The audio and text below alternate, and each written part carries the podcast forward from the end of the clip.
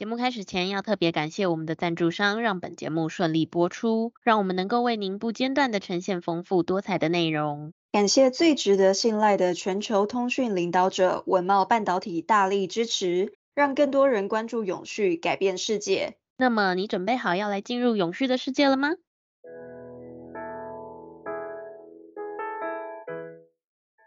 欢迎收听 ESG This Week。透过本节目，我们会为您带来重要有趣的 ESG 永续新闻，希望提高大家对 ESG 议题的认识，引导大家关注永续发展，共建世界公民新未来。Hello，我是 ESG 世界公民数位治理基金会的 Angela。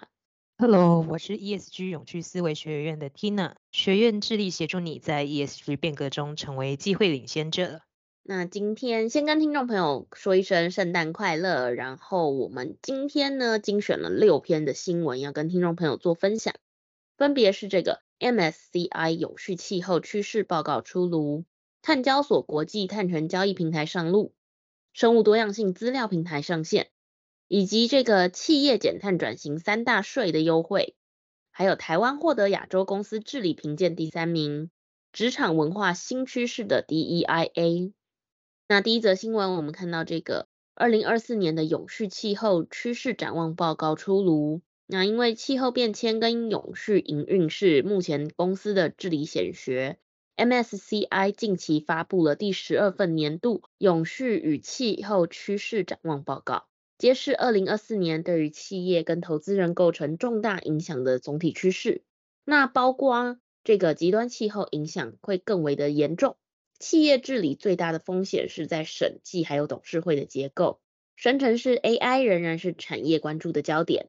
还有就是这个应该要警惕企业的以这个附加条款来降低报告的排放量，私募股权基金的碳强度低，以及呢以自然为基础的解决方案将会具有吸引力等等的六大趋势。接下来就从 MSCI 发布的二零二四年永续与气候趋势展望。挑选三个主要趋势与各位听众分享细说。第一个是审计和董事会结构是最大的公司治理风险，企业开始着重建立更好的董事会，以应对多变的商业环境。二零二三年，根据 MSCI 的追踪，具有财务、风险管理和行业专业知识等传统核心能力的董事会成员的数量有所下降，董事会的提名委员将日益重视新技能。包括科技、网络安全、工程、ESG 以及永续发展，以及到制造和物流。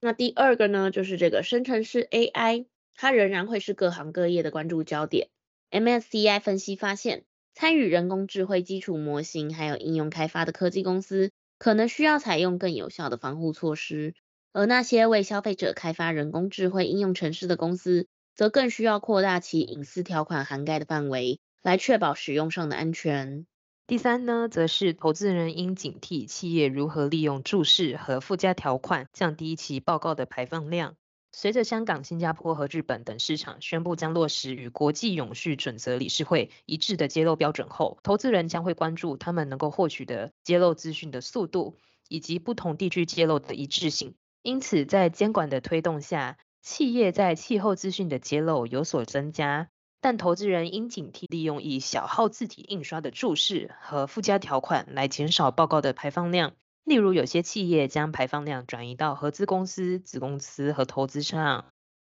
那接下来也讲到跟国际很有关系的一个报道：碳交所的国际碳权交易平台上路了，首批碳权在十二月二十二日在台湾碳权交易所挂牌交易，共有二十七个买家成交了八万八千五百二十公吨的碳权。成交金额高达八十多万美元，大幅超越了新加坡碳交所 CIX 开张首日的一点二万吨。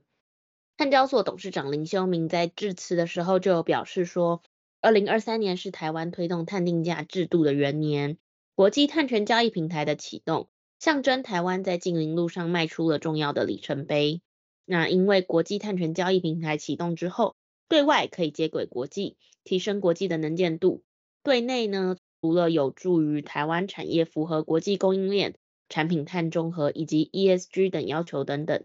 也可以提供广大的中小企业取得碳权的合法管道，未来无需在费周章的赴海外开户取得碳权。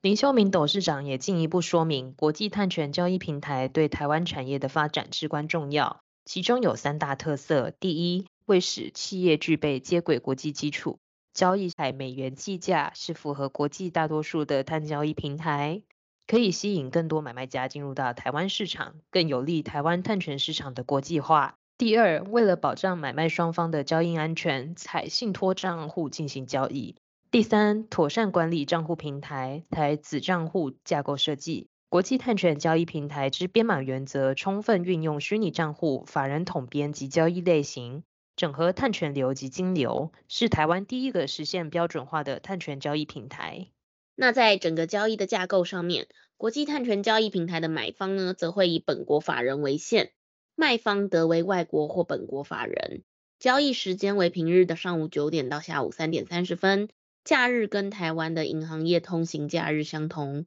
交易单位呢是一吨的二氧化碳当量，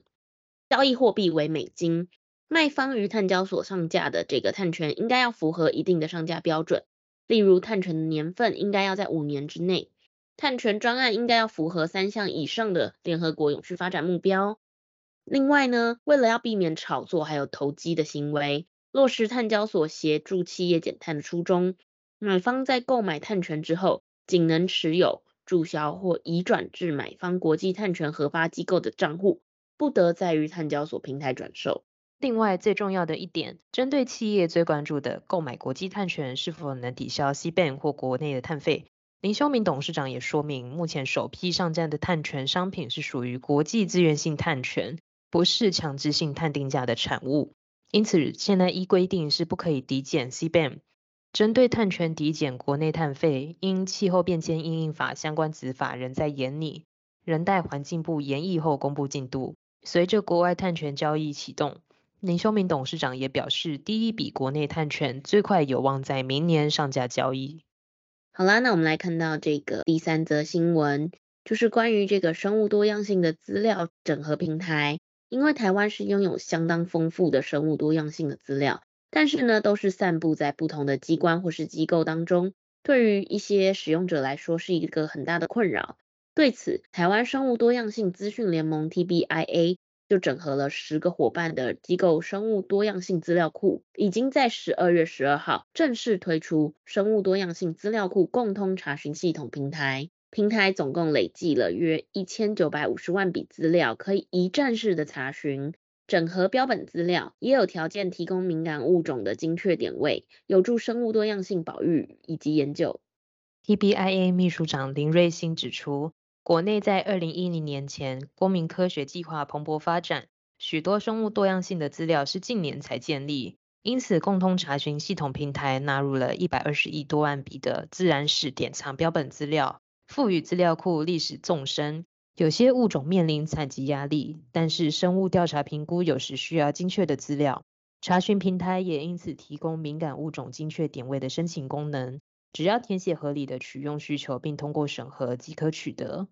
那其中呢，在平台上面的标本资料也是有助于研究者来知道物种演变的状况。深多所的所长杨家栋就举例说，透过比较上百年前与几十年前所采集的。玉山杜鹃花苞以及开花的标本，可以知道现在的玉山杜鹃花开花时间已经提早了两周左右，这就是气候暖化最好的一个佐证。TBIA 共通查询系统平台除了可以供环评、生态检核等行政管理应用，也是能支援的国家级指标，例如联合国永续发展目标，也是大家熟知的 SDGs，或是有效保育地计算的重要工具。林瑞兴秘书长就说明，若以五乘五公里的网格划分台湾全岛，目前跨单位近两千万笔的生物分布资料，已经涵盖了国土面积的百分之百。虽然个别网格资料丰富程度仍有多寡的区别，但也等于指出了未来调查资源可以投入的方向。那在了解了生物多样性的资料呢，我们接下来提到绿色转型的负担将会得到三类的租税优惠。为了迈向二零五零年的净零排放，财政部对于企业投入发展减碳技术、节能以及环保相关政策，提供所得税、货物税、关税等三大税租优惠，符合各自条件就可以申请试用，协助企业降低绿色转型的负担。那首先我们看到所得税的方面，财政部有表示说，配合产业发展的需求，产业创新条例提供多项租税的优惠，例如研发支出投资抵减、购置智慧机械或是服务投资抵减等等。以研发支出投资抵减为例呢，依照产创条例规定，企业投资在研发的支出可抵税，抵减方式呢可以二择一。第一个是说可以在这个支出金额十五 percent 以内抵减当年的营所税，或者是第二个方法，支出十 percent 的限度之内呢，自当年度起三年内抵减各年营所税，以不超过应纳营所税三十 percent 为限。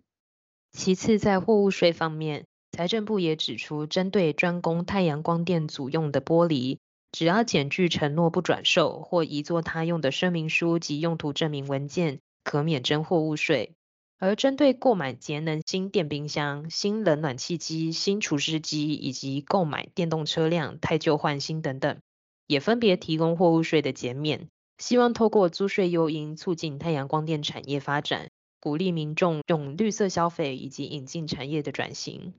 最后呢，则是在这个关税的方面，则要鼓励国内厂商发展再生能源。依照再生能源发展条例的规定，公司进口供其新建或是营运再生能源发电设备的使用，而且呢，在国内尚未制造供应的营建或是营运机械，或者是设备、施工用的特殊运输工具、训练器材等等，或者是说所需要的零件，都可以申请免征关税哦。所以这个第四则新闻其实就是关于说减碳的同时，我们政府推出的这个三种租税减免的方式，也提供给听众朋友做一个参考。那接下来呢，看到这个亚洲公司治理评鉴，台湾获得了这个历年最佳的成绩。根据亚洲公司治理协会 ACGA，每三年就会进行一次的亚洲公司治理评鉴，近期公布了二零二三年的评鉴结果。这一次呢，主要是在十二个亚洲市场进行评比，台湾得分为六十二点八分，排名跟新加坡是并列第三，仅次于澳洲的七十五点二分以及日本的六十四点六分。那继前次二零二零年的最佳成绩，又往前进步了一个名次。亚洲公司治理协会也点出台湾公司治理两项的重要表现：第一，台湾过去十年陆续发布多版公司治理蓝图。并在二零二二年发布永续相关蓝图，主管机关明确的政策指引，较其余的市场更突出。而且，台湾在二零二一年设立的商业法院是专门处理公司法及证交法的相关争议。其次，亚洲公司治理协会肯定台湾将大量持股申报公告门槛由十 percent 降为五 percent，与国际规范是相符的，并强化董事股票交易控管措施以及提升资讯揭露品质等。包括董事酬金以及非审计的公费资料。那根据这一次的这个评鉴呢，台湾在这个政府与公共治理、监理机构、审计与审计监管机构的项目呢，均是排名亚洲第二。而且在这个审计与审计监管机构还有公司治理规则上面的类别，比前一次的评鉴明显进步，分别增加了七分以及五分。金管会的官员就指出，台湾仍有进步的空间，是投资人及公民社会与媒体的项目。因为亚洲公司治理协会认为，台湾投资人议和实际执行的情形，相对于其他国家落实的程度较低。至于公民社会与媒体，主要的评估是市场的力量是否发挥推动公司治理的效果。针对亚洲公司治理协会的建议，金管会政企局副局长黄厚明也表示。金管会后续将进一步分析可持续推动的公司治理改革措施，持续依循永续发展行动方案以及国际财务标准准则永续揭露准则蓝图，引导企业建立完整永续的生态系，并且持续的提升公司治理。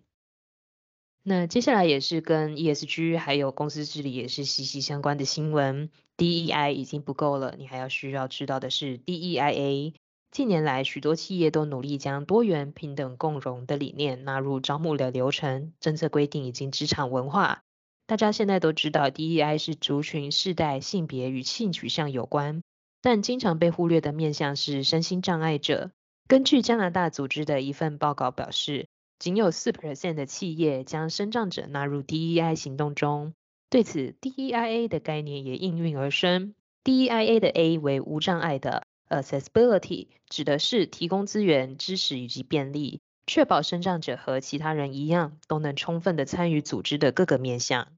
那因为在全球呢，大约有十六 percent 的人口是患有身心障碍的。那台湾仅领有身心障碍手册的人数就已经有了一百二十万，相当于在每二十三个人当中就有一人。那未被法律所认定的身障者比例可能是更高的。特别是呢，在这个埃森哲的报告中也发现，在雇佣生障者和共融体验方面呢，表现出色的公司通常会有以下优势。第一个是生产力会提高七十二 percent，第二个是职场安全性提升了四十五 percent，第三个是净收益增加了两百 percent，第四是这个总股东的报酬率超过同行的可能性增加了两百 percent。那在台湾，根据身心障碍权益保障法规当中制定呢，也有要求公司立机构皆要有定额禁用身心障碍者。但每年呢，在聘用上却都有超过一成的单位是未足额的聘用。美国 DEIA 专家里维拉就指出，在实现职场无障碍的过程中，最常见的阻碍就是身障歧视、对身障的话题的不适应，以及认为职场不存在身障员工的迷思。事实上，因为担心污名或缺乏安全感，只有四分之一的身障者会向团队或人资部门实际上的揭露自己的身心状况。里维拉专家也进一步的说明，大多人会有一个错误的观点，认为说在职场中创建无障碍的成本是很高的，或者说是很复杂的。然而实际上它通常是低成本，甚至是免费的。它所代表的是向员工提供灵活性、多元沟通的空间，以及有利共融的便利性。因此啊，如果要在组织当中实现无障碍，里维拉专家就建议说，可以从三个关键领域开始。第一个是企业文化。从领导人到员工都需要去了解不同身心障碍者所面临的不方便以及偏见，以及无障碍可以发挥的作用，营造一个环境，让人们可以坦诚的去谈论身障。第二呢，针对身障的特殊安排，在员工的面向可以包括弹性的办公时间、办公空间的改善，或者是对职务的调整。在职场环境中，也可以增加轮椅友善桌、特殊剪刀或者是放大镜等等，打造一个友善的职场环境。第三是数位资讯，在公司的官方网站建立上，也可以依照数位发展部订定的网站无障碍规范，创建无障碍网站，来提供身障者获取资讯。